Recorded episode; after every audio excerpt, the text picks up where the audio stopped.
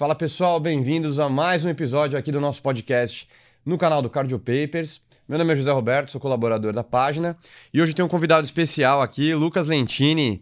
Lucas Lentini, bem-vindo, meu amigo. Então, para quem não conhece o Lucas, pessoal, o Lucas ele é cardiologista, médico assistente pelo INCOR, tá? No INCOR e pelo INCOR, na verdade, né, Lucas?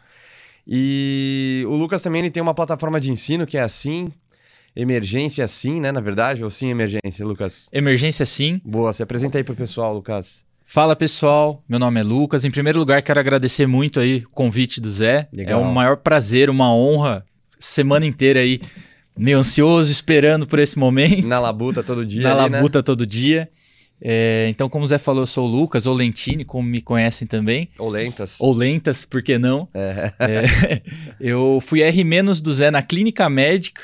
Lembro de estar no seu último plantão da clínica médica e você me pagou uma pizza. Isso aí, pessoal. Depois eu fui preceptor lá do pronto-socorro de clínica no HC, fiz cardio no INCOR. Depois fiz um ano de fellow em emergências lá no INCOR também, lá com o Zé, com os outros assistentes. E hoje eu sou assistente lá no pronto-socorro do INCOR. E é o maior prazer estar aqui para falar desse tema. E o tema de hoje é um tema muito é, quente, né? Ainda mais porque dor torácica é o tema do seu doutorado, né, Lucas? Cê- Do meu futuro doutorado, da É minha isso. atual pesquisa, É com aí. certeza. E é o tema. Acho que se fosse para falar um tema que, que eu mais gosto, talvez seja esse: Boa. dor torácica. Então, bora arrepiar nesse tema aí. Então, cara, primeiro então comentando que é, a gente vai tentar abordar hoje em cinco passos, tá, pessoal? A abordagem da dor torácica na emergência. E a gente vai tentar dividir de uma forma mais prática, né? Porque isso aqui é um tema que é muito difícil da... é, o, o- o aluno de medicina, o cara que acaba de se formar, o residente de clínica, o cardiologista, até mesmo o cara que já tá mais velho e tá querendo se atualizar. É um tema que é difícil, não é um negócio que é muito 8 ou 80, né, Luquinhas? Com certeza. E a gente pega todo o espectro da doença, né? A gente pega desde o cara que chega na porta, às vezes que não tem nada, até o cara que chega ali com um infarto sem supra, até o cara que chega em Quilip 4, chocadaço. E a gente vê como é importante saber abordar essa queixa e não comer bola, né? E como qualquer queixa, a gente precisa sistematizar o atendimento, justamente porque se a gente for depender da sorte de ter um padrão que a gente reconhece ali na hora, Ah, o vai passar. paciente não lê o livro, né? Então, muitas das vezes aí a gente vai ter que ter um pouquinho de feeling e um pouquinho de ciência aí para nos auxiliar aí de como manejar. Então, vamos comentar. É, antes da gente comentar aí primeiro das prioridades, só para a gente relembrar aqui, mais ou menos uns 7 milhões aí de idas ao pronto-socorro nos Estados Unidos são decorrentes de dor torácica, né? Por conta disso. Sendo que, às vezes, chega até 30%, 40% das internações hospitalares lá nos Estados Unidos, quando a gente tem um pouco mais de estatística, são por esse tema, mas a minoria acaba ficando como um diagnóstico de síndrome coronariana aguda. É, a gente vai comentar hoje o foco muito mais em síndrome coronariana aguda, mas porque é o que tem uma maior prevalência, é o que mais a gente fica preocupado e é o que mais mata no mundo, né? A primeira causa de morte nos países desenvolvidos é síndrome coronariana aguda, são as mortes cardiovasculares. Mas só para a gente relembrar que tem outras causas, né? Então, como as os cinco causas mais temidas, né? Então, dissecção, TEP, pericardite, que não é tão temido, mas acaba ficando nisso, né?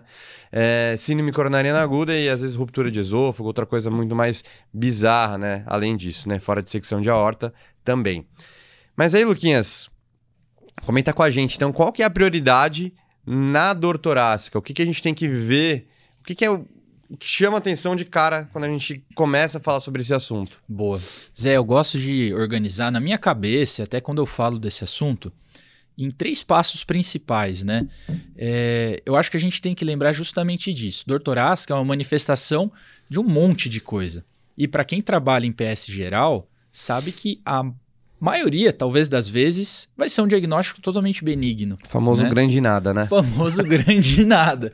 Só que a- o grande desafio da dor torácica é que no meio desse grande nada tem vários estudos perdidos por ali. E uns estudos que podem matar até 2% por hora, né? Exatamente. Então, eu acho que o grande desafio do cara que está na ponta é pescar dentro desses casos os casos que são graves e que precisam de, de intervenção imediata. Todo mundo sabe disso. Uhum. E uma coisa interessante, a gente fala muito que dor torácica é feeling, né? E eu concordo, só que eu tenho uma, uma filosofia que eu acho que a gente não pode depender do nosso feeling. Primeiro por todos aqueles vieses de, de raciocínio que a gente tem. Uhum. E nós, como especialistas, somos treinados nisso, então o nosso feeling é válido. Só que a gente tem que lembrar que o cara que está na ponta muitas vezes não tem a, a, a possibilidade de ter o feedback imediato para treinar esse feeling. Não, e outras vezes o cara ele acaba de se formar. Qual é o feeling? Qual é a experiência que ele vai ter? Então Exato. tem que ter algo a mais. Com certeza. E com certeza também, assim, é, existem. Eu gosto de pensar. Tem várias maneiras de organizar as causas graves, né? As cinco principais, Uhum. as seis catástrofes. Até uma brincadeira que eu falo com o Vini, que já fez aí a live também com o Cardio Papers, né? Nosso colega lá. Que o dia que ele pegar uma ruptura de esôfago na porta, eu deixo ele incluir a ruptura nas nossas aulas. É, exato. Isso daí é difícil mesmo Né? de incluir. Porque é, é muito raro. Mas, por outro lado, tem grandes catástrofes que estão todos os dias na nossa mão. Eu gosto de pensar sempre que a gente tem que pensar em síndrome coronariana aguda, dissecção de aorta, né? síndrome aórtica aguda Perfeito. e TEP. Essas aí são. Essas são do dia a dia, Exato. né? E quando a gente lembra de dor torácica, todo mundo pensa em infarto e todo mundo lembra do tempo é músculo. Mas o que eu gosto de lembrar sempre os residentes é que tempo é músculo é uma frase válida para quando a gente está com uma artéria fechada E você tem esse diagnóstico. e você tem esse diagnóstico. E eu acho que uma grande diferença entre o cardiologista, o especialista e o cara que acabou de se formar, quando a gente pensa em dor torácica, em síndrome coronariana aguda, é que a gente não procura supra no eletro. Supra é um traçado. Uhum. A gente procura artéria fechada, porque artéria fechada é uma doença diferente do paciente infartando com artéria aberta. Perfeito. É o cara com a artéria fechada, é o que eu tenho que abrir rápido, seja trombólise, seja angioplastia. Então, na minha cabeça, quando chega uma dor torácica, eu gosto de dividir assim. Passo 1, 2, 3. O passo 1 para mim é tem uma artéria fechada? O passo 2 é descartar as catástrofes e na minha cabeça eu organizo essas três principalmente: síndrome coronária aguda, TEP, síndrome aórtica e três outras coisas. E aí a gente abre o leque, seria uma discussão bem ampla. Nesse primeiro passo, que é, é a, é a para mim é o ponto crítico, é assim, eletro em 10 minutos, para quê? Para ver se tem artéria fechada. Boa. E quando a gente fala nisso, que tem em qualquer protocolo de dor torácica, esse eletro em até 10 minutos não é para eu ver se tem um supra, se se tem um, um infra assim, assado, se é uma pericardite, não. Eu preciso saber em até 10 minutos se tem uma artéria fechada para eu abrir ela, para eu abri-la, né? Boa. E aí o grande ponto é, passo 1, um, passo 0, na verdade. Primeiro, põe esse paciente na sala de emergência, vê, tá estável, não tá estável. Porque se o paciente chega com dor torácica e PA 6,3 é uma coisa, se o paciente chega com dor torácica, conversando, tranquilo, você olha para ele, ele tá bem, é outra coisa. Exato. E aí, preciso ver se a artéria está aberta ou fechada. E como que a gente sabe se a artéria está fechada? O clássico, lógico, é o supra de ST. Perfeito. Mas o supra de ST é um teste diagnóstico. Ele vai ter seu valor preditivo positivo, seu valor preditivo negativo, e é por isso que, como qualquer teste diagnóstico que tem falha, vão ter artérias fechadas que ele. Aquele Não critério que supra, não né? vai ter supra, e não vai ter um supra de um milímetro bonitinho, né? Ou até mais, grandão, na parede inferior, anterior, etc. É por isso que cada vez mais existe aí uma tendência em a gente classificar os infartos como infarto com oclusão total, né? E Oca, infarto sem né? oclusão, OCA ou SOCA, É. ou como até nos Estados Unidos, né, e fora internacionalmente se fala OMI e NOMI, né? Perfeito. Que é Occlusion Myocardial Infarction e Non-Occlusion Myocardial Infarction. Tem o, aquele OMI Manifesto, né? Que foi publicado na internet aí, Pelo Smith? lembro, pelo Smith em, há alguns anos atrás. O Smith que fez os critérios adicionais aí, modificados de esgarboço aí, pra quem não lembra. E que é uma coisa que pra mim, eu lembro quando eu vi, quando eu vi isso há uns anos atrás, pra mim foi revolucionário. Total. Porque você não tá mais pensando em um achado de, de eletro. Você tá pensando em uma doença que você precisa tratar rápido. Então o passo um pra mim é estável, instável, e em geral ele vai estar estável, e aí tentar responder, tem artéria fechada ou não? E aí, vamos procurar supra, lógico. Esse é o principal, Isso é o pessoal. principal.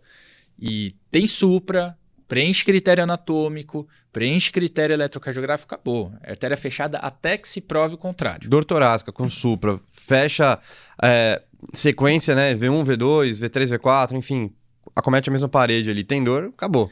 E como diz o Não vai esperar tropa. Exato. E como diz, às vezes, como diz o doutor Edu Lima, né? Esse, quando você pega um cara com dor torácica típica, aguda, suprão na parede anterior, suprão na parede inferior, é o tão difícil que tá fácil. Exato. Ninguém vai ter dúvida do que fazer aqui. Vai ter que abrir a artéria. Agora, o pulo do gato, a grande coisa que eu acho que a gente pode trazer de a mais para quem está nos ouvindo é: e se não tem um supra aqui escarrado? Ainda pode ser artéria fechada? E pode. Sim. E se eu não conheço esses padrões, vai passar uma artéria fechada. Perfeito. E o que, que vai acontecer? Vai queimar a parede, o É, paciente exato. vai evoluir mal, o paciente vai chocar, o cara vai mal. Não- É um supra que você não está tratando. Perfeito. É um supra que não é supra, mas a doença é artéria fechada e acabou. É isso. E aí são aqueles padrões que a gente adora lembrar. né? Exato. E que já tem muita coisa no Cardio Papers. Eu já vi você fazer vários stories disso, que é importante. A gente tem que bater nisso porque é uma mudança de paradigma. Total. E eu acho que isso é uma mudança de paradigma que a gente muda a assistência, né? Então acho que a gente tem que martelar. Você martela no Cardio Papers, eu martelo na SIM.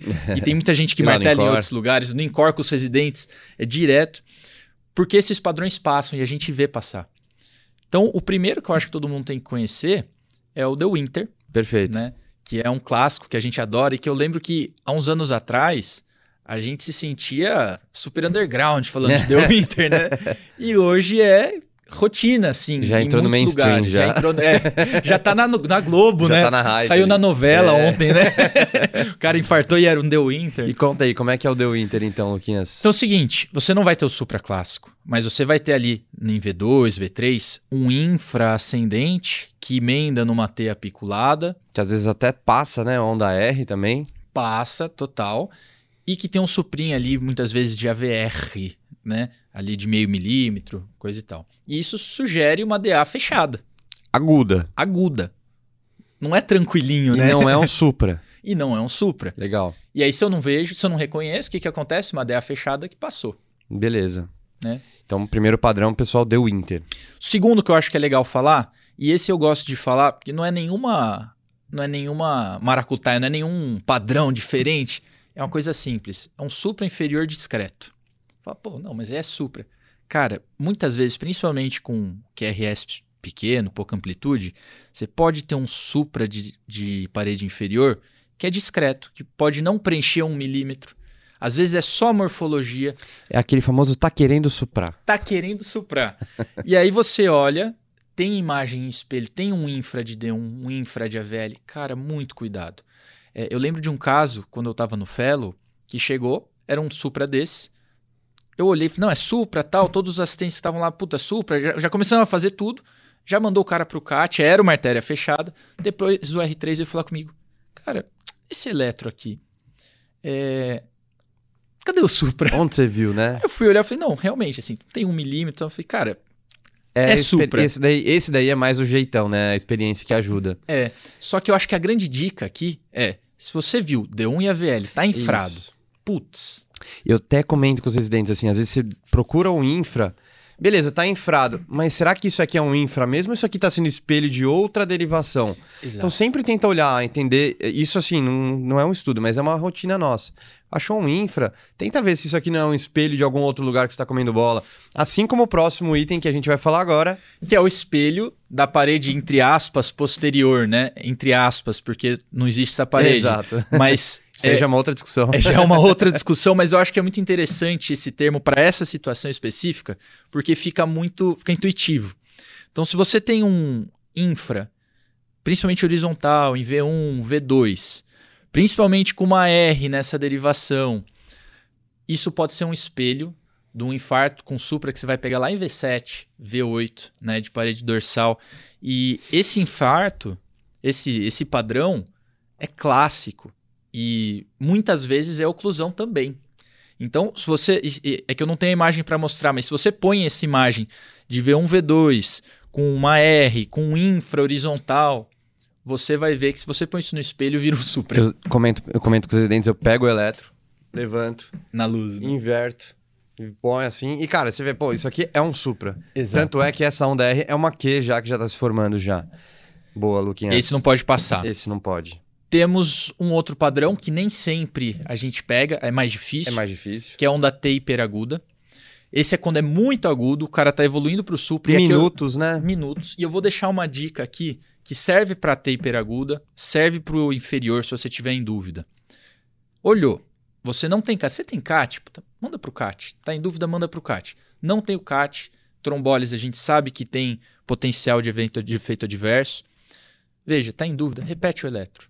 Pronto. Não repete em 3 horas, repete não, em 15 minutos, exato. meia hora. Vai repetindo. Quantas vezes a gente já não pegou isso lá na triagem, né? Para quem não sabe, a gente faz triagem lá, né? Na, no serviço que a gente trabalha e de dor torácica também, de outras coisas, e isso é uma das principais coisas que a gente faz. Tá incomodado com o eletro? Beleza. Dá 5, 10 minutos, repete o eletro, ou se mudar o padrão da dor, que aí também é muito importante. Exato. E vai fazendo, não precisa repetir uma vez, tá em dúvida, repete uma, duas. Exato. Porque, até porque se tá mudando, sinal vermelhaço, É, né? exato. Boa. Tem outro padrão interessante, que é o da África do Sul, né? Esse eu acho, pra ser bem sincero, eu acho até um pouco menos importante que os outros, porque a rigor, a rigor, a rigor, ele tem Supra. Né? Exato.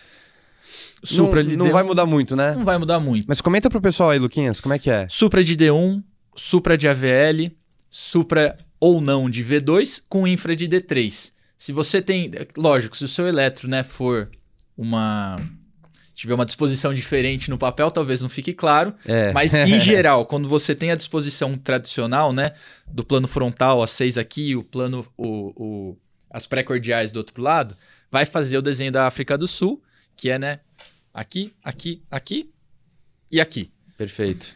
É, E acho que isso é o principal. Tem alguns outros padrões que são de alto risco também, não de artéria fechada, né? Por exemplo, o Ellens, que você vai ter aquele plus-minus, ou uma inversão em V2, V3. Tem o Aslanger, né? Que é um super isolado de D3 com o segmento ST de V1 maior que o de V2, com infra de V4 a V6, com T positivo ou terminalmente positivo, que não são artéria fechada. Exato. Mas são Importante padrões que Você Vale tá a pena saber. ali. É igual todo mundo pergunta, supra de AVR com infradifuso, padrão de alto risco, mas não é artéria fechada em Isso geral. aí é legal. né? Tem um. Assim, poucas evidências, né? Mas a gente tem uma série aí com quase hum, 100 pacientes só com supra de AVR, que menos de 10% tinha artéria fechada e nenhum era um tronco ou uma DA e CX ao mesmo tempo, né? Então. Tem que ficar atento só a isso, que também não é um caso de trombolizar esse tipo de doente, né? Exato. E o que a gente tem que pensar, assim, a gente está pensando como especialista. E se você trabalha na ponta, mesmo que você não seja, se você conseguir pensar como especialista, ótimo. E aí, esse primeiro passo, tudo isso que a gente falou, é para responder uma pergunta. Tem artéria fechada ou não tem artéria fechada? Siri, obrigado. tem artéria fechada ou não tem artéria fechada? Porque a doença que eu preciso tratar logo, correria, antiagrega, dupla antiagregação, é, CAT direto ou trombólise, é artéria fechada. E é isso. Pronto. E é, obviamente, internar esse doente, né? A primeira, primeira coisa é essa. É. Interna pede o CAT, a esclopidogrel, CAT. Acabou, exato. E clopidogrel aí, não, aí a gente vai segurar talvez, né? Vamos ver dependendo do caso. Nesses casos de padrão de oclusão coronariana aguda, sem dúvida, É, tô né? falando aqui, artéria fechada. O resto, É outra, isso. papo pra outra hora, né? É, exato.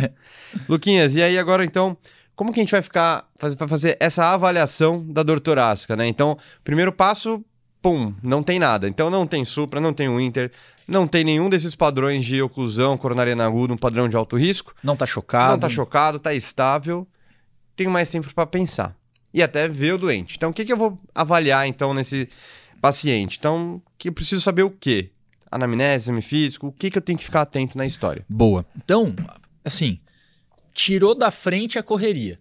Não tá com a artéria fechada, tá estável, e respira, troca uma ideia, quebra o gelo, né? Aí você tem tempo. E aqui, pessoal, é raciocínio probabilístico. O que, que eu quero dizer com isso?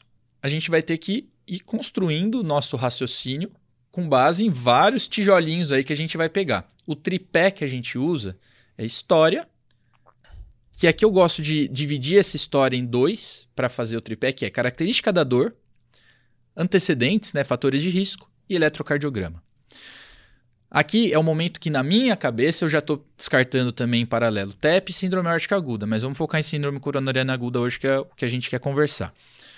Para síndrome coronariana aguda, história, a característica da dor, inclusive isso é o foco da minha pesquisa atualmente, né? É a gente achar o que, que realmente pesa ou não para esse diagnóstico. Mas existem algumas séries que tentam avaliar isso. E tem o famoso JAMA Clinical, Rational Clinical Examination, né? Que a gente tem a quantificação do que cada dado da história pode aumentar ou diminuir a minha probabilidade de se tratar de uma síndrome coronariana aguda. E aqui eu acho que vale o parênteses, é para deixar claro que algo que está claro na nossa cabeça, mas que também acho que diferencia o especialista do cara que está na porta logo que se formou. Eu já excluí artéria fechada. Agora, eu quero descobrir se na artéria daquele paciente tem alguma instabilização. Porque quando a gente pensa em doença arterial coronariana, existem duas doenças: a estável e a instável. E a diferença fisiopatológica é que na estável eu tenho uma obstrução fixa, eu tenho ali uma placa, ou múltiplas placas, ou algo assim, e na instável eu tenho, em geral, uma placa que instabilizou, ela rompeu, erodiu e fez um trombo ali. E esse trombo que aumenta o grau de obstrução de uma hora para outra, que pode ser uma obstrução grave o suficiente para gerar necrose, que é o infarto sem supra, ou não, que é a angina instável. E por que, que é importante eu saber se tem trombo ou não ali? Porque eu sei que a DAC crônica é uma doença a rigor benigna. A DAC aguda é uma doença a rigor com muito pior prognóstico a curto prazo do que a DAC crônica. Perfeito. E eu trato totalmente diferente as duas. E aí eu preciso responder nesse momento isso. Tem um trombo nessa coronária ou não? Eu sei que ela não está ocluída, mas ela pode ter uma obstrução aguda. Perfeito. E é isso que eu quero responder. Então, na história, o primeiro ponto é: tem um padrão agudo essa dor? E um padrão agudo é: tem algo que me sugira que a obstrução mudou de gravidade? Porque se eu tenho uma DAC crônica, o paciente vai ter aquele padrão de angina estável. Ele faz esforço, aumenta a demanda, não consigo dar essa, essa oferta, tem dor. Perfeito. Agora, se eu tenho uma dor em repouso, puxa, eu não mudei a demanda. Então o que mudou foi a obstrução. Ele sempre sabe que aquela dor dele dura 10, 15 minutos, dessa vez está durando 20, 30 minutos, está durando até o momento que ele está lá na sua avaliação. Exato. Opa, angina em repouso. Mudou. Eu tenho uma angina nova, e aí tem uma certa discussão do que é uma angina nova, se toda angina nova, toda angina estável um dia foi instável, não, mas uma angina nova para pequenos esforços, uma angina que piora muito agudamente, era para andar 10 quadras, agora o cara anda meio metro e tem dor? Opa. Boa. São, seriam só para o pessoal angina de início recente. Aí a discussão é, toda angina teve um início, né, em algum momento, mas angina de início recente, o cara do nada ali nos últimos dois meses já está em classe funcional 2 ou 3, progrediu muito rápido, ou angina crescendo, que é o paciente que ele já tinha uma classe funcional estabelecida, então CCS1, e aí progrediu muito rápido aí, mudou o limiar. Então, ah, eu tinha angina, subir uma escada, agora eu tenho angina para andar no plano e no banheiro já estou anginando, então mudou rapidamente. Esses sinais de estabilização de placa, então, que são mais importantes, né, Luquinhas? Exatamente. Porque se eu mudei a clínica de uma hora para outra, o que, que aconteceu? A placa mudou de uma hora para outra. E se ela mudou de uma hora para outra, é porque tem um trombo. Simples assim. A grande dúvida, quando a... isso é fácil, isso todo mundo sabe rep repetir. A grande dúvida quando o cara está lá na sua frente é: beleza, ele está me falando que ele tem dor hoje em repouso, mas isso é uma dor anginosa? E é isso que a gente tenta responder com a probabilidade. Então, na história da dor, o que, que vai me ajudar mais? O clássico daquela dor típica escarrada, né? O cara com uma dor em aperto que piora os esforços, melhora o repouso, que radia para o braço, etc. Beleza, só que muitas vezes, a maioria das vezes, não vai ser óbvia, entre aspas. Não vai. Se, se eu tenho uma dor muito típica, com um cara com fator de risco, com um eletroalterado, eu já vou ter uma probabilidade muito alta que vai estar tá na cara para mim que é uma síndrome coronariana aguda. A dúvida é o cara que chega com uma dor que não tem toda aquela cara de angina. E o que me ajuda na história é. Essa dor irradia para os braços, e se irradia para os dois braços, parece ter uma maior probabilidade até do que o clássico para o braço esquerdo. Outro dado de história que ajuda muito: o paciente já teve um infarto. Essa dor é igual à do infarto prévio? Acabou, né? Jogou o super trunfo na mesa. Super trunfo, pá! Né? Zap. Zap, né? No truco. né? E essas duas informações me ajudam muito na história. Lógico, putz, é uma dor em aperto. Isso ajuda? Ajuda. Né? Tem a descrição clássica do Eberden lá de angina, ajuda. Mas pensando em razão de verossimilhança, esses dados parecem ser os principais. E tem o outro lado, o que, que me ajuda a afastar dor pleurítica, uma dor muito pontual, ventilatório dependente, uma dor reprodutível à palpação. Exclui? Não, Não, exclui. Mas diminui muito minha probabilidade. Lembra? Isso eu acho que talvez seja a tecla que eu mais bato na SIM, com os residentes. A gente não pode cair no viés de ancoragem. Eu não posso pegar um dado isolado e falar isso aqui é síndrome coronária aguda. Não é síndrome Exato. coronária aguda. Acabou. Acho que até mais importante é lembrar que nenhum desses fatores aí que você falou de características que não são clássicas, né? De dor pleurítica, dor reprodutiva palpação, não tem nenhum dado que sozinho, isoladamente, consiga descartar. Nenhum. Puta, é uma dor nada a ver, mas, pô, piora a palpação e tal. Beleza, Re- reduz a, a probabilidade? Reduz, mas não descarta. Exato. Então não dá pra você também falar que não.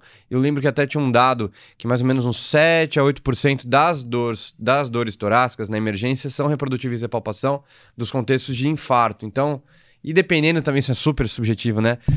Tá doendo aqui? Aperta ali o peito, lá, dói, aperta super forte. Dói, claro que dói. Igual Ah, aquele meme aí. do Jordano, que o cara faz um Jordano, tá com uma equimose aqui. É, pô, não, é óbvio que pode doer. Isso é, uma coisa super subjetiva.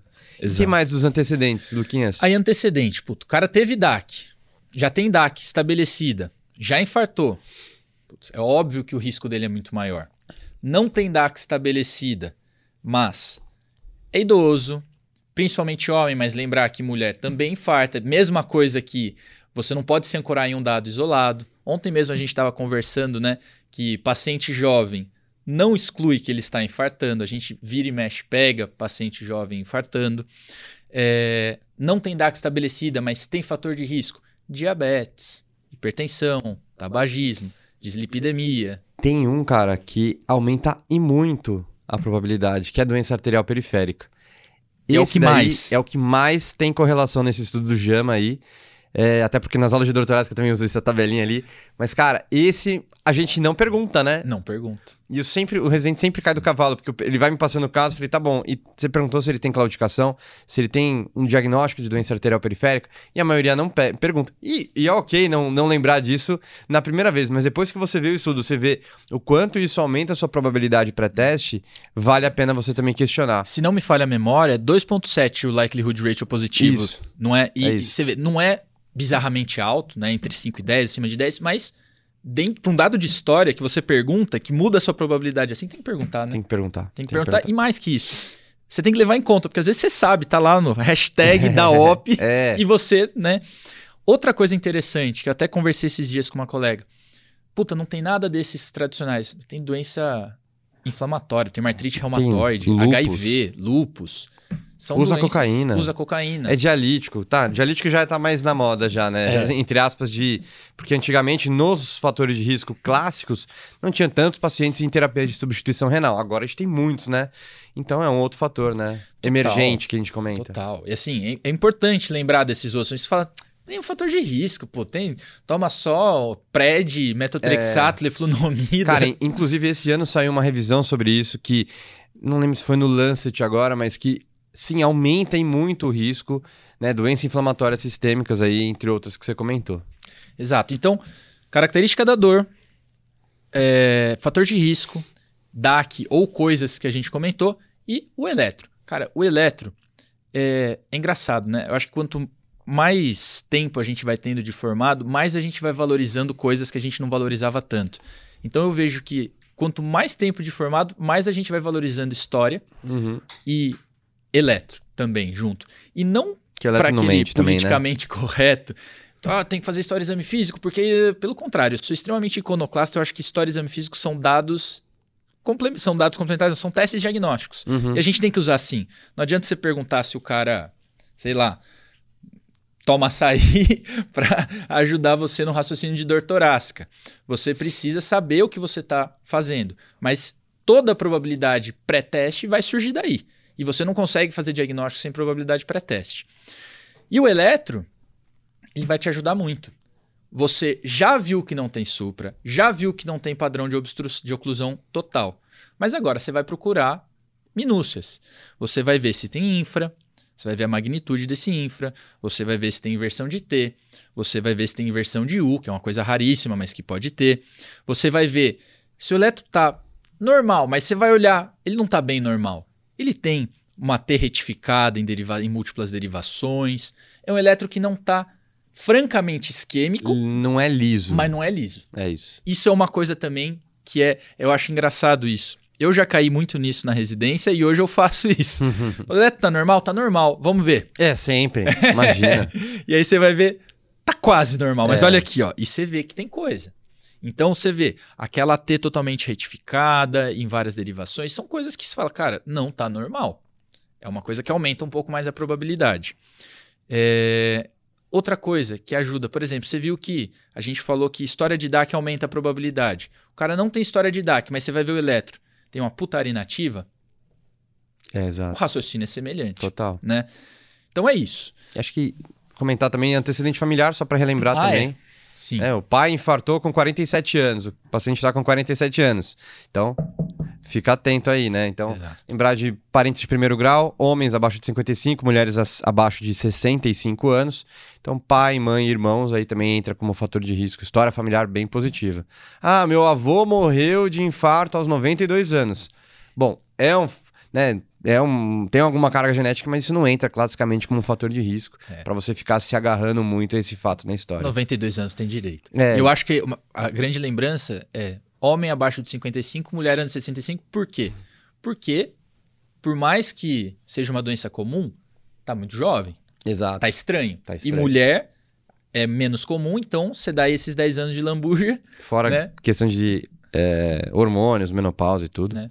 Então é, é importante lembrar. Boa. E aí, juntando tudo isso, eu vou construir minha probabilidade para teste. Vão ter casos que a gente vai comentar que com isso está fechado o diagnóstico. Uma dor típica num paciente com fator de risco, com eletro alterado, Mesmo que tropo negativo, acabou. acabou.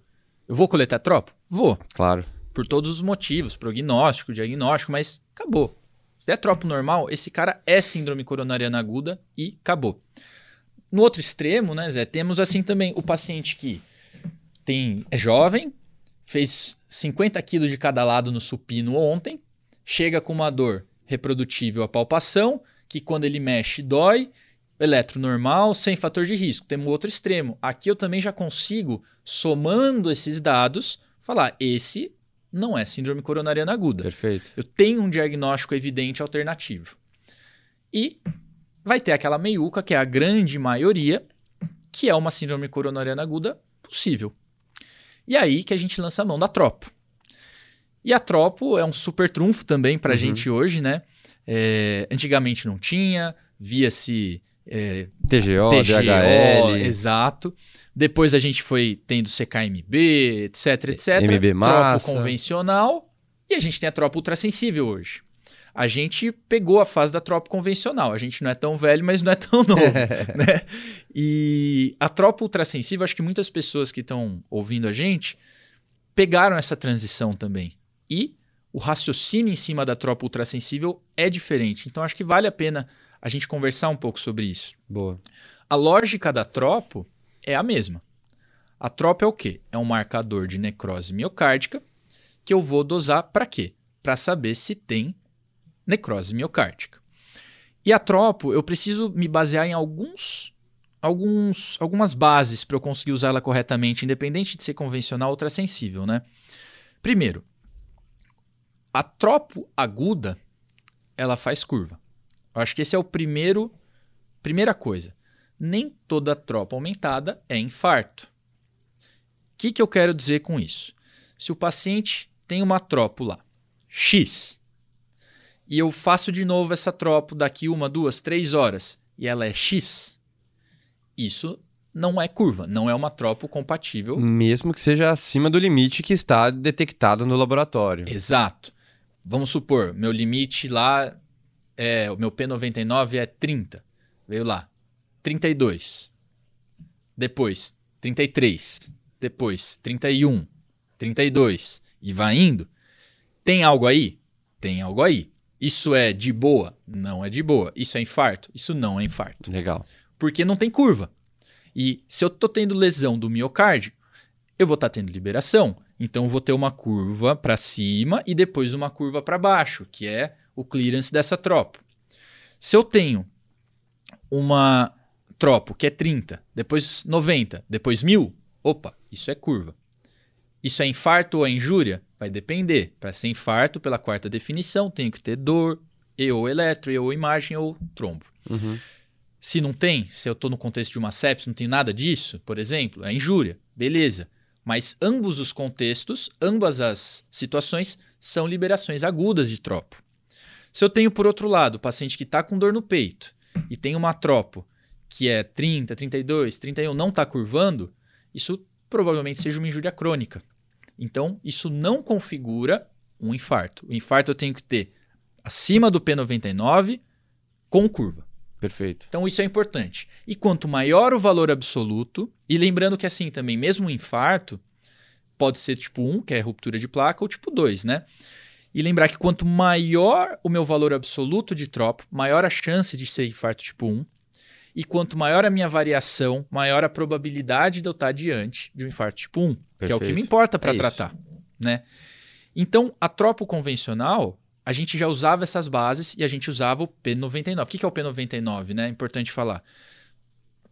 99% das pessoas terão tropo abaixo daquele valor. Então, se eu tenho uma tropa acima do P99, é muito provável que algo esteja errado. Uhum. Se eu tenho meu paciente e ele, na tropa convencional, eu faço uma tropa de zero, uma tropa de três horas e curvou acima do P99, no contexto apropriado é infarto. Beleza. Se eu tenho dúvida, ficou na trave, variou pouco, variou lá o, o, o cabalístico 20%, tá na uhum. dúvida, eu repito uma depois. Se for infarto, isso vai continuar. É raro a gente ter dúvida se curvou ou não. Essa é a verdade, né? Agora, com a tropa ultrassensível, o nosso raciocínio é um pouco diferente. É a leva a mesma base, mas é um pouco diferente. A tropa ultrassensível ela é detectável em cerca de 5, 50% da população saudável. E a tropa ultrassensível ela é detectada muito mais precocemente em níveis muito mais baixos em comparado a, quando comparada à convencional. E qual que é a lógica da ultrassensível?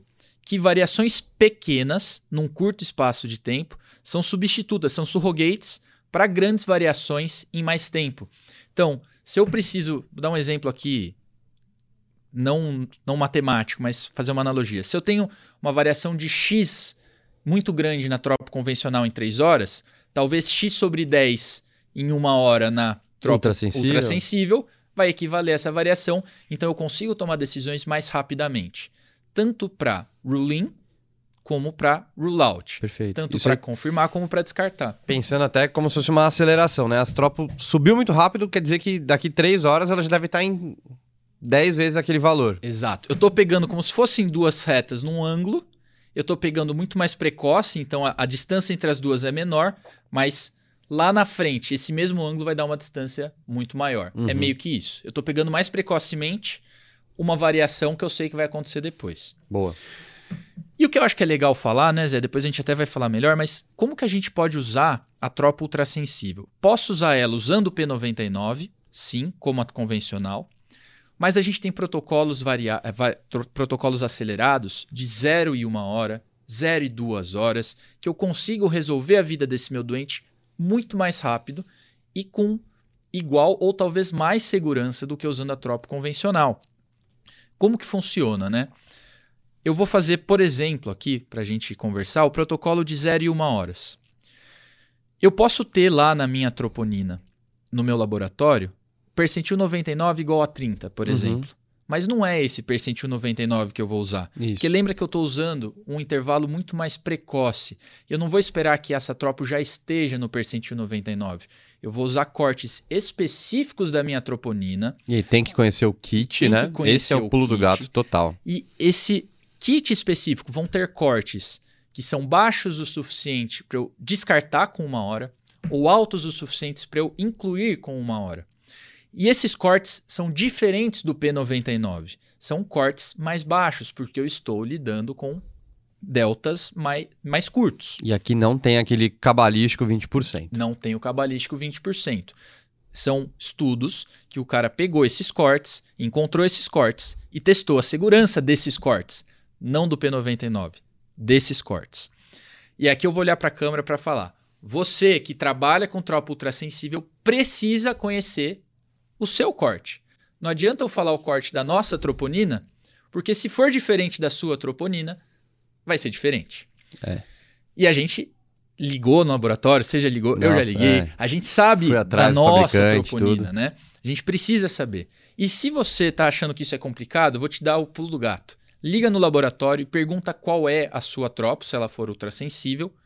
Vai na diretriz da ESC de, de síndrome sem supra, e lá tem várias, várias troponinas ultrassensíveis e seus cortes validados.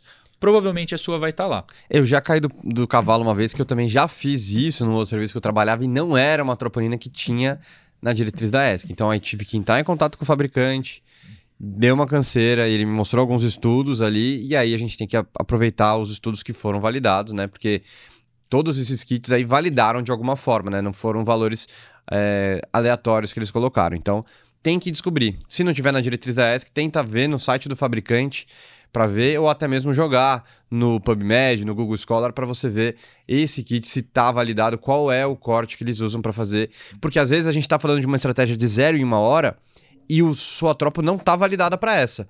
Ela é ultrassensível, mas ela está validada para uma outra estratégia de 0 e 3 horas. Então isso a gente tem que acabar dando uma individualizada também. Porque imagina só, isso eu gosto de falar. Surgiram as tropos. Qual que é o racional do uso da tropo? É você ver se ela curva e está acima do P99. Aí de repente surge o 0 e 1. Mas o 0 e 1, e eu volto a falar, não é a lógica de ver se ela subiu acima do P99. O 0 e 1 é saber se o seu paciente se enquadra naquilo que foi estudado. Então, para isso, você tem que ter um estudo com a sua tropa. As mais características, as mais clássicas, mais validadas são a tropo T e a tropo I, né? Tem a Alexis e a Architect, são as duas mais clássicas, que estão tá, lá nos estudos do Turing Bolt, estão lá nos estudos é, seminais né, dessa, dessa estratégia, mas tem um monte de validação para isso depois. Eu estava revendo isso, tem um monte de validação para um tanto de tropa. Então, a mensagem é: se você não sabe qual é a sua tropa, não dá para fazer. Infelizmente. É isso. é isso. Mas, como a gente sabe e como todo mundo que está ouvindo vai saber, vamos falar como fazer com isso, né? Então, eu peguei aqui um exemplo, vou até pegar minha colinha, da tropa T Elexis, sem conflito de interesse, é só porque é a primeira lá da diretriz da ESC, da tabelinha. Quer ver? Deixa eu pegar aqui os cortes dela. Você vai ver, quando você for checar os cortes da sua, da sua tropa, você vai ter o seguinte, ó. Você vai ter o valor very low, né, muito baixo. Você vai ter o valor low, vai ter o valor sem variação em uma hora, vai ter um valor para alta e um valor para com variação em uma hora. Como assim? Existe um valor que é considerado muito, muito baixo, existe um valor que é considerado só baixo, existe um valor que é considerado alto, existe um valor que ele considera que não houve variação em uma hora e um valor que ele considera que houve variação em uma hora. Tá confuso, mas vai ficar claro. Uhum. Então é o seguinte, por, pegando aqui minha colinha da Elexis, por exemplo. O muito baixo dessa troponina é menor que 5. O baixo dessa troponina é menor que 12. O alto dessa troponina é maior ou igual a 52. A ausência de variação dessa troponina é menor que 3 e a presença de variação em uma hora é maior ou igual a 5. Então vamos lá. Como que eu consigo fazer rule out e como que eu consigo fazer ruling? Tem duas formas de fazer rule out com a tropa ultrassensível. E quando eu falo rule out, que fique claro, é falar esse paciente não está infartando. Mas pode ter uma angina instável. Pode. É... Eu posso ter um valor muito baixo em tempo hábil. O que isso quer dizer? Se o paciente já tem três ou mais horas de dor, ele já está em tempo hábil para ter tropo detectável no sangue.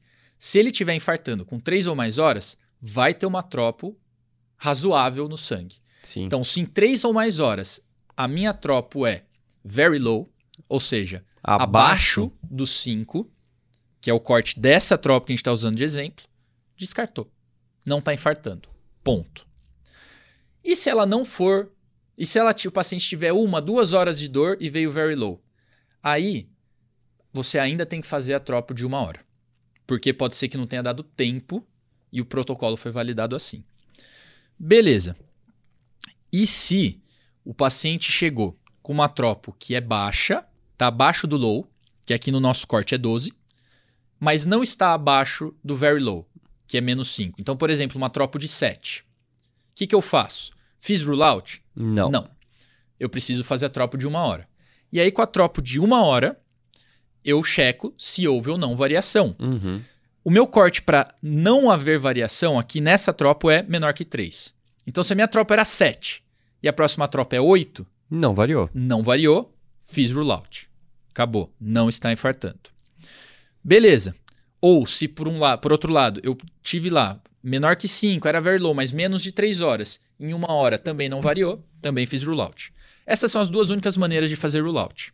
Uma coisa que ajuda é ter exatamente o tempo que foi coletado, né? Porque num pronto-socorro, às vezes está muito cheio, você pediu, você não sabe a hora, se aquilo foi coletado no momento que você pediu, uma hora depois, enfim. Então isso é uma coisa também para ficar muito atento, porque isso pode bagunçar um pouco o seu algoritmo aí. E a dica de ouro para isso é: ah, mas o minha tropa demora três horas para sair. Cara, coleta com zero, coleta com uma. Pronto. Mesmo que você não tenha o, o primeiro resultado.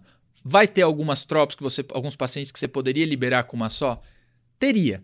Mas a maior parte dos casos, você vai precisar da segunda. Coleta com zero, coleta com uma, depois vê os dois resultados. Se Essa é o protocolo for possível, né? Do zero e um, claro. for positivo. Se tô... não é 0,3 e Exato. tá tudo bem. Tô partindo do pressuposto que é... todo mundo agora já sabe se o kit é ultrassensível e tem validação. Agora, como que eu faço ruling? Se a minha primeira tropa for muito alta, fiz ruling. Hum, Ou. Isso é fácil. Esse é fácil. Ou, mas gera confusão, né? Porque às vezes o cara fica, ah, foi muito alta, mas não tá com cara. Mas veja, tem, é interessante que o ruling não quer dizer que é infarto. É alguma coisa. É alguma coisa. Mesmo que não seja cara, infarto. É um TEP, putz, precisa é, olhar para esse é uma cara. miocardite, que, que, qualquer coisa que seja precisa ficar. O ruling tem que ser entendido, e isso eu até vou adiantar um pouco. O rule out tem que ser entendido não só como, ah, não tem infarto. Depois a gente vai falar direito disso, mas esse é um paciente de baixo risco. O ruling é, esse é um paciente de alto risco. Isso é importante deixar claro. Então, como que eu faço ruling? Tropo alta e aqui no corte acima de 52, ou seja, deu 52 para cima, ruling. Ou, que aí é a maioria dos casos de ruling, independente da minha primeira tropa, a minha tropa de uma hora variou. Variou quanto? 20%? Não. Uhum. O que foi validado para o meu kit. E aqui, nesse que a gente está usando de exemplo, ele considera que, é, que variou quando varia 5 ou mais. Ou seja, a primeira tropa era 5, a segunda é 11, 12, acabou. 13. Acabou. Ah, mas o segundo ainda tá baixo. Mas é uma tropinha pequenininha, é pouca coisa. Isso é um surrogate, é um substituto para variação maior que vai acontecer depois. Acabou. Fez ruling. E aí, Zé, a grande angústia é quando cai no meio do caminho. É, sempre é, né? Eu não Os sei se, facilita. se o pessoal percebeu, mas existe uma faixa aqui que não é contemplada. Então, o meu baixo é 12. O meu alto é 52. E, e essa zona cinzenta aí? E a minha, varia... a minha ausência de variação é 3. A minha variação é 5. E esse meio do caminho? Esse é o paciente de risco intermediário. É o paciente que, em geral, eu vou ter que fazer um algo a mais. Nesse ponto da discussão que a gente está, que o paciente, eu quero fazer rule in ou rule out, tem uma coisa que é, é fácil coleta mais uma tropa. Pronto. Pronto. Acabou. Estica um pouquinho mais o protocolo. Um você vai sair do protocolo de ruling rule out, mas você vai ter a resposta que você quer. Exato. Se o paciente teve. É, a primeira tropa era ali, vai, é, baixa, 7. Aí ele variou 4, 11, que é o limite ali do variar ou não variar. Caiu na zona cinzenta. Pede uma em 3. Se veio 100, pronto. Acabou sua dúvida. Esse cara acabou. tá infartando, né? Beleza. Então aqui eu consigo fazer rule in, rule out ou ficar no meio do caminho, que depois a gente vai conversar melhor. Mas nesse ponto da discussão, eu já consegui então excluir que é uma coronária fechada. Às vezes até já liberou para casa, né? Não acaba segurando e lotando o pronto-socorro desnecessariamente. Né? Não, mas digo, ah. lá no já excluí que é uma ah, fechada. Ah, sim, sim, aí sim. chegou aqui, avaliei as probabilidades com história, com eletro, né, com característica da dor, com antecedente, com eletro.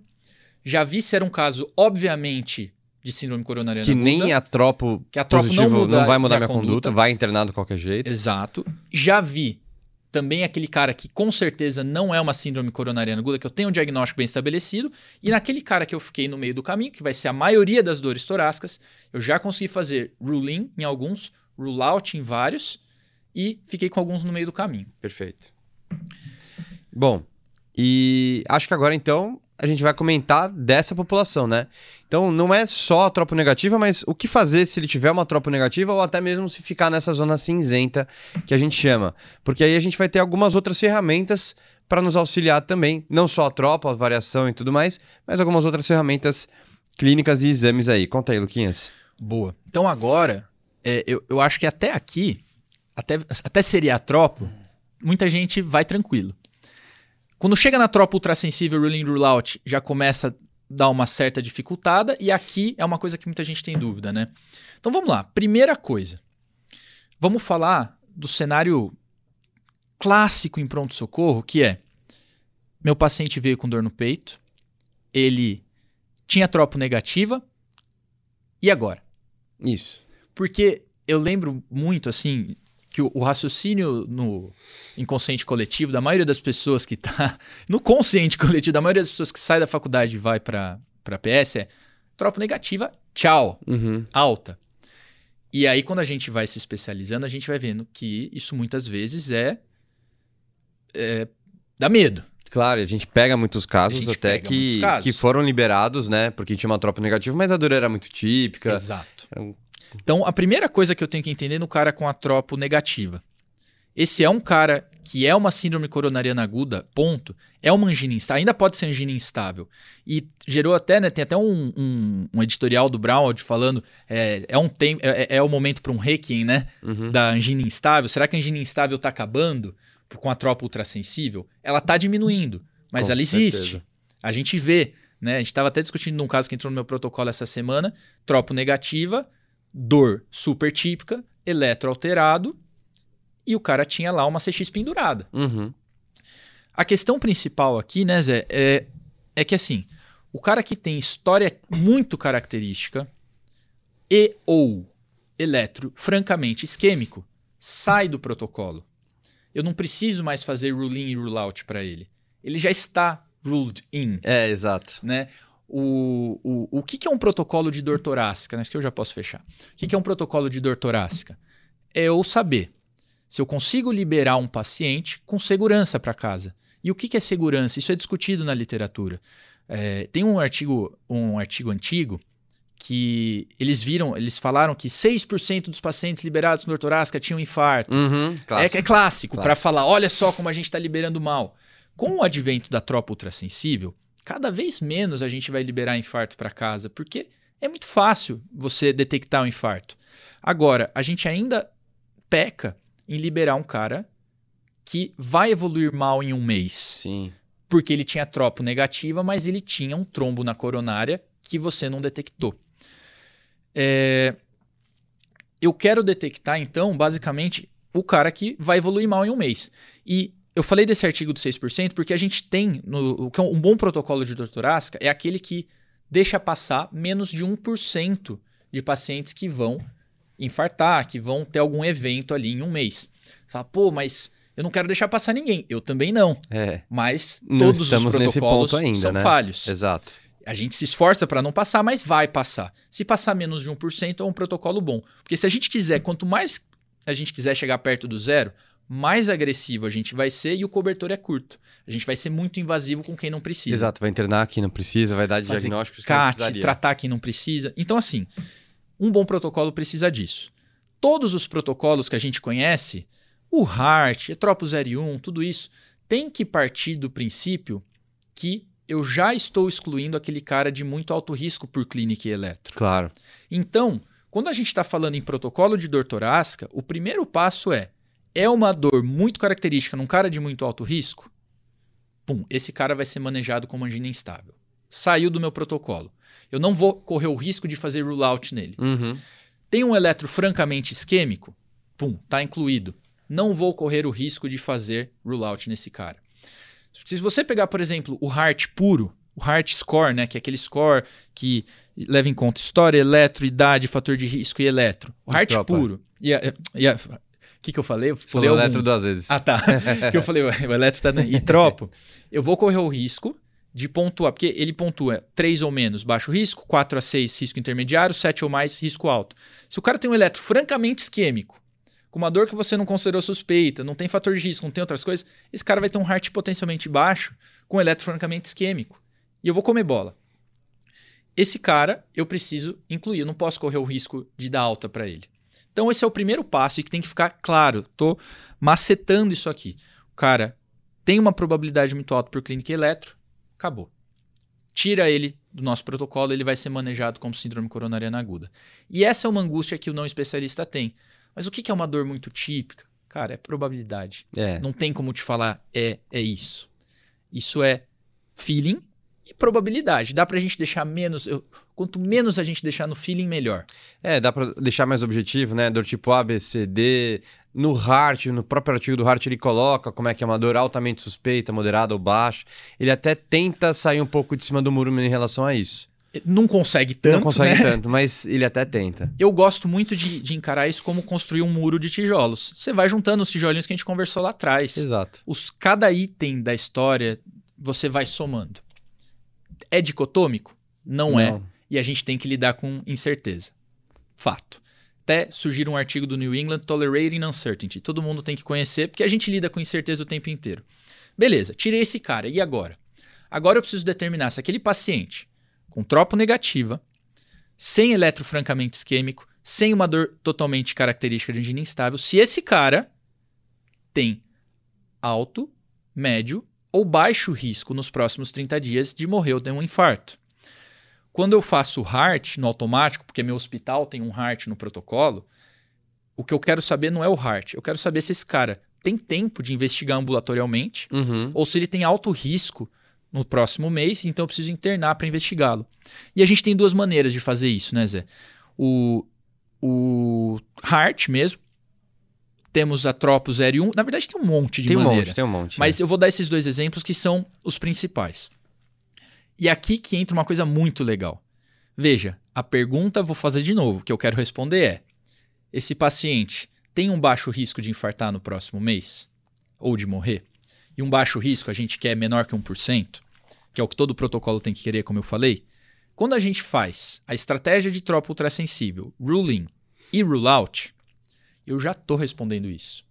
O cara que fez o rule out apropriado, que tinha o very low com 3 ou mais horas, ou low sem variação, esse cara, no estudo do Turing Bolt, teve uma taxa de MACE baixíssima. Se não me falha a memória, foi 0,2%. Sem precisar queimar muito neurônio, né? De ficar Sem tirando. precisar queimar Mas não é o que a gente neurônio. quer. A gente quer que vocês tirem a história, olhem bem o eletro, tá? É. E Porque precisa, isso daí uma inteligência artificial já faz no seu lugar. é, e precisa tirar a história e olhar bem o eletro, porque esse cara não entrou. Exato, esse cara já deveria ter sido tirado antes. Exato. Eu vou coletar tropo, mas eu não tô nessa fase de rule in, rule out. Esse cara já foi rule in pela história eletro. Agora, se eu fiz o rule out corretamente, eu já tenho a segurança para liberar esse cara do ponto de vista de síndrome coronariana aguda. O cara com eletro normal fez rule out na tropo, muito bom. Beleza. Mas pode estar com dissecção, enfim, pode estar Exato. um TEP, enfim. Por outro lado, se o cara fez ruling, ele já é alto risco. O que isso significa? Ele tem alto risco de eventos no próximo mês. A definição universal de infarto, para eu chamar de infarto, eu preciso de uma curva acima do P99. Se o cara, por algum motivo, não fez essa curva acima do P99, mas ainda assim fez ruling porque ele curvou a tropo pelo critério da tropa ultrassensível, que ele tinha uma tropo alta de cara, ele foi ruling, não necessariamente para infarto, mas para doença que eu preciso investigar e tratar internado. E tem o cara do risco intermediário, que é aquele cara que ficou na zona cinzenta, que fez uma curva que não preenche critério nem para um lado nem para o outro, que tinha uma tropa entre baixa e alta. Então esse é o cara do risco intermediário. Pause no 0 e 1. Vamos para o heart. Se você fez uma tem uma tropo que não tem um protocolo fixo ou que você não consegue fazer o 0 e 1, você vai fazer o seu protocolo de tropo, seja ele 0 e 3, seja ele qual for, certo? E você vai ver variações acima de 20%, acima do P99. Se no seu protocolo não teve curva, o cara não tem, tem duas tropos abaixo do P99, 0 e 3, conforme for seu protocolo, aí você precisa ainda fazer a estratificação de risco dele nesse próximo mês. E aí, como você não tem a tropa ultrassensível, você tem que lançar mão de outra estratégia. E é aí que entra bem o heart. Muito bem. E esse heart, a gente já falou um pouquinho dele, né? Você tem, assim, eu não acho que vale decorar, né? A gente acaba É, decorando, a gente falou, mas... a gente- é o que a gente acabou de falar até o presente momento, né? É, exato. Mas você abre lá no seu computador, no seu celular e vê três ou menos com as tropas negativas, pensando aqui em P99, esse é o cara de baixo risco em um mês. Que também já excluiu o cara com angina Claro. instável e eletro. Mas o cara que não fez o ruling ainda, tropos negativas, heart 3 ou menos, baixo risco. 7 ou mais, alto risco, precisa internar. É a mesma lógica do ruling da tropa. 4 a 6 é o cara de risco intermediário. E aí, o que, que eu faço com o cara de alto risco? Em geral, esse é o cara que, que o de baixo risco a gente já deu alta para acompanhamento ambulatorial. O de alto risco, em geral, esse cara vai para CAT. Uhum. Em geral, cada caso é um caso, mas em geral vai para CAT. O cara do risco intermediário, que é o que gera mais angústia. O cara do risco intermediário, então, para lembrar, pode ser tanto o cara da zona intermediária da tropa, como o cara do Heart 4 a 6. Boa. E aí aqui, eu preciso lançar mão de alguma outra estratégia. Em geral, o que, que, que, é válido? Se você tem um eco, ajuda. Se o cara tem uma segmentar no eco, vai te direcionar muito aumenta mais. Aumenta muito a probabilidade aumenta, de ser uma DAC, aumenta né? Aumenta muito a probabilidade. O cara tem uma disfunção ventricular, mesmo que não seja DAC, né? Putz, por que, que esse cara tá tendo isso daqui? Será que é uma miocardite? O que, que é isso? Né? E a gente vai ter as estratégias de olhar para a coronária. E a estratégia de olhar para a coronária nesse cara de risco intermediário, e mesmo em alguns do alto, é a mesma lógica da DAC estável, estável, que eu já, já me falaram que eu tenho uma falha DAC de dicção aqui, e a mesma estratégia da DAC estável, que você inclusive é o mestre da DAC uhum. estável, que é justamente investigar é, a coronária. E aí eu vou ter prova funcional e prova anatômica, né? Eu posso lançar mão de uma ou de outra. O que a gente tem feito muito e que ajuda muito nos caras de risco intermediário baixo é angiotomo. Né? É rápido, fácil, né? Rápido, Tem um custo fácil. aí, né? Um pouco de radiação, contraste, mas ajuda bastante. E aqui a gente também consegue fazer um rule in, rule out com angiotomo, né? De certa também, maneira. Também, também. Se eu faço angiotomo e o cara não tem lesões obstrutivas, não tem. Putz, resolveu minha vida. Isso não é um infarto. Se eu faço uma, uma cintilo uma, um eco-stress, ou mesmo um ergométrico, se for a única coisa que você tem, e vem sem isquemia, ou sem isquemia significativa, uma isquemia muito discreta, eu também consigo fazer, é, falar que esse cara é de baixo risco. Até, Agora, só aproveitando assim também desse ano, também teve alguns estudos com score de cálcio, né? Que score de cálcio é, acaba predizendo muito bem, né? Um cara que tem um score de cálcio de zero, ele tem 96, 97% de valor preditivo negativo. Então você acaba comendo menos bola também, óbvio. Quem que isso aí não vale tanto, mas nos pacientes que tem, é, que são novos. Porque aí às vezes não teve tempo de ter algum score de cálcio na placa é, coronariana. Mas essa população aí também acaba ajudando. Então é um pouco menos de radiação, um, não tem contraste, um pouco mais rápido. E é uma outra coisa que a gente está validando agora na emergência, que é o score de cálcio também. Tá? Lembrando só desse viés aí que paciente mais novo, abaixo de 45 anos por aí, é, acaba tendo uma chance de ter DAC e não ter score de cálcio. Então ainda é uma DAC com score de cálcio de zero. Boa. E, e, são estratégias, de novo, é muito parecido com a DAC crônica, né? Muito parecido. É muito parecido. No a lógica é a mesma, né? No né? tratamento é um pouco não, mais agressivo. Exato. Né? Porque aí que a gente entra, inclusive, nisso agora. A gente falou do que, de quando vem normal. Quando vem normal, sucesso. Mas pode vir alterado. Exato. E o que pode vir alterado numa angiotomo, por exemplo? DAC obstrutiva. Uma DAC acima de 90%, por exemplo. Uma nesse DAC contexto. Obstrução importante, né? Lembrando que aqui, isso é uma coisa que a gente estava até conversando. A DAC crônica é uma doença via de regra benigna. A DAC aguda é uma doença via de regra mais grave. Uhum. A DAC crônica, intervenção é exceção. A DAC aguda, intervenção é a é regra. É a regra, perfeito. Então, veja, a mesma angiotomo, se eu estou considerando que isso é agudo, eu vou ter condutas completamente diferentes. Então esse é o cuidado que a gente tem que ter na hora de pedir o exame. Exato, você tem que virar a chavinha, né? Você está é. na chavinha do pronto-socorro. Se eu tenho um paciente que chegou com um quadro extremamente nada a ver com angina, com dor torácica aguda, e eu peço uma angiotomo para ele, eu posso fazer iatrogenia. Posso Sim. tratar uma DAC crônica como uma Exato. DAC aguda. Então esse é o cuidado. É, então, o cara tá lá, no contexto agudo, eu pedi, veio lá uma zona intermediária, pelo heart ou, pelo, ou pela minha zona cinzenta, pedi uma angiotoma e ela veio positiva, veio com lesão obstrutiva, eu posso lançar mão de uma estratégia com FFR CT, se eu tiver, que a gente não tem, Exato. mas é uma coisa legal, que é o FFR por tomo, que mostrou uma segurança em não tratar essas lesões agudamente, mas isso foge, é só de curiosidade. Se eu tenho uma lesão obstrutiva, aí eu vou tender a ir para o CAT, eventualmente um CAT armado, a depender do grau da lesão, vou para o CAT direto. com o viés de tratar, porque eu estou considerando que é um contexto agudo. Cintilo positiva, né, moderada extensão, é, grande extensão, mesma coisa. Se eu tenho um cara que já tem diagnóstico de DAC prévia e eu quero avaliar se ele progrediu a DAC, aí eu vou ter que ponderar fazer um CAT ou eventualmente fazer uma prova funcional. Porque angiotomo no cara que tem DAC conhecida não vai ajudar tanto. É chovendo né? molhado, É né? chovendo molhado. Ele vai vir uma, uma DAC ali, porque eu já sei que ele tem. Então a lógica é mais ou menos essa. O cara sem DAC conhecida, angiotomo vai muito bem. O cara com DAC conhecida tende a fazer mais uma prova funcional. E se esse cara veio com uma probabilidade, com uma dor que convenceu, a gente frequentemente vai para o CAT, inclusive, né? É... E aí vem a, o grande ponto, né? A diferença dessa investigação agora é que eu vou fazer a investigação com viés de tratar, porque eu estou considerando que é um contexto agudo. A gente tem muita evidência do Frisk 2, do Rita 3, do, do Tactics Team, que tratar o cara agudo tem benefício. É... O grande ponto que eu levanto aqui é: será que esse cara é agudo mesmo? E aí vai depender da sua avaliação clínica. Se é uma dor que não convenceu, o cara nada impede de um cara com uma DAC crônica vir com uma dor torácica por Sim, outro motivo. Claro. E a gente vê nos subgrupos de Frisk 2, etc, que os caras com tropo negativo eram os que tinham menos benefício. Então, quanto mais, quanto mais grave for o paciente, a apresentação, mais benefício eu tenho de tratar. Por isso que no contexto agudo em geral a gente vai com esse viés de tratar mesmo. Bom, Luquinhas, então para a gente fechar aqui e encerrar, é, a gente passou por cinco partes aqui na avaliação da Dr. Asca, e aí eu vou puxar aqui só para a gente sumarizar, fazer um resumo. Então, o primeiro passo que era não comer bola, né? Quais são os padrões importantes na emergência? Então, Oca, comenta aí.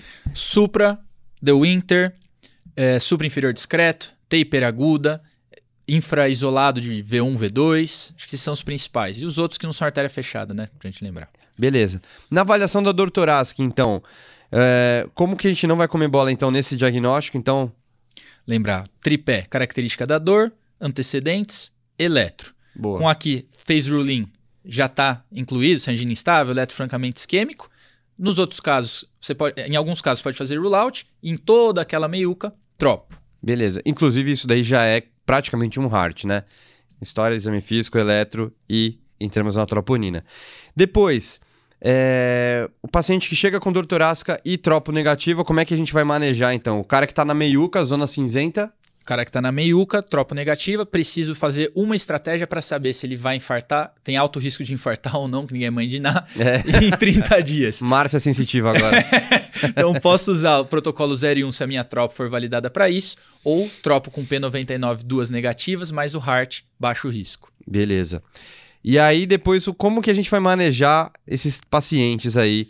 O que, que a gente vai pedir de exame para eles aí na emergência, nesses pacientes da zona cinzenta que não foram é, nem rule-outs, nem rule-outs, nem rule-ins. Então o cara que não conseguir falar que ele tem baixo risco em 30 dias, preciso fazer um algo a mais. Esse algo a mais, em geral, passa por eco, se possível, né? Preferencialmente. Posso fazer a troca de 3 horas e, em geral, vai culminar numa investigação coronariana com prova anatômica ou funcional, baseado em probabilidade pré-teste.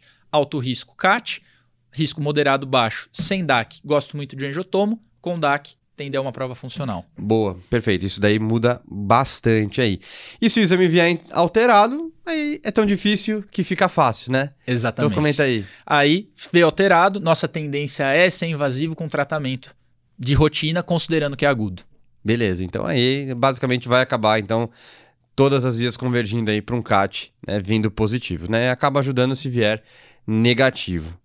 Então a gente encerra esse daqui por hoje, Luquinhas. Valeu. Então, suas considerações finais aí, obrigado por ter vindo. Queria agradecer aí também o pessoal que estava acompanhando a gente aí até agora. O suco da dor torácica aqui, o supra-sumo do que a gente tem que saber. E aí, Luquinhas, então, queria agradecer. Encerra aí, cara. Faz essa, as suas considerações finais também. Então, primeiro, agradecer muito o convite. É uma honra estar aqui. Acompanho o Cardio Papers há muito tempo. Acompanho o Zé há muito tempo. Meu, um ídolo aqui, uma pessoa que, Que eu me espelho muito. E lembra, dor torácica é muito importante não comer bola. Sempre. Não confia assim só no instinto.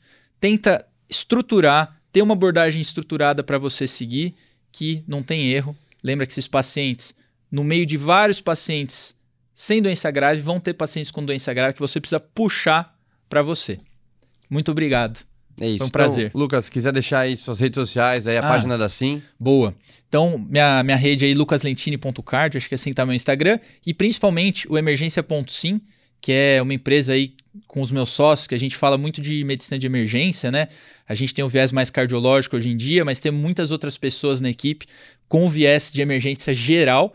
E é o assunto que a gente fala, via aérea, choque, coisas cardiológicas também. Temos neuro, dermato, ortop, tem tudo lá. É isso. Beleza, então, pessoal. Valeu, não deixe de comentar aí se tiverem alguma dúvida, se gostaram ou não do podcast também. E se vocês quiserem saber um pouquinho mais, quiserem as referências aí também, é só chamar a gente aí nas nossas redes sociais, que a gente vai ter o maior prazer de, de contribuir com vocês. Beleza, pessoal? Luquinhas, valeu, cara. Valeu, galera. Tamo junto. Aquele abraço.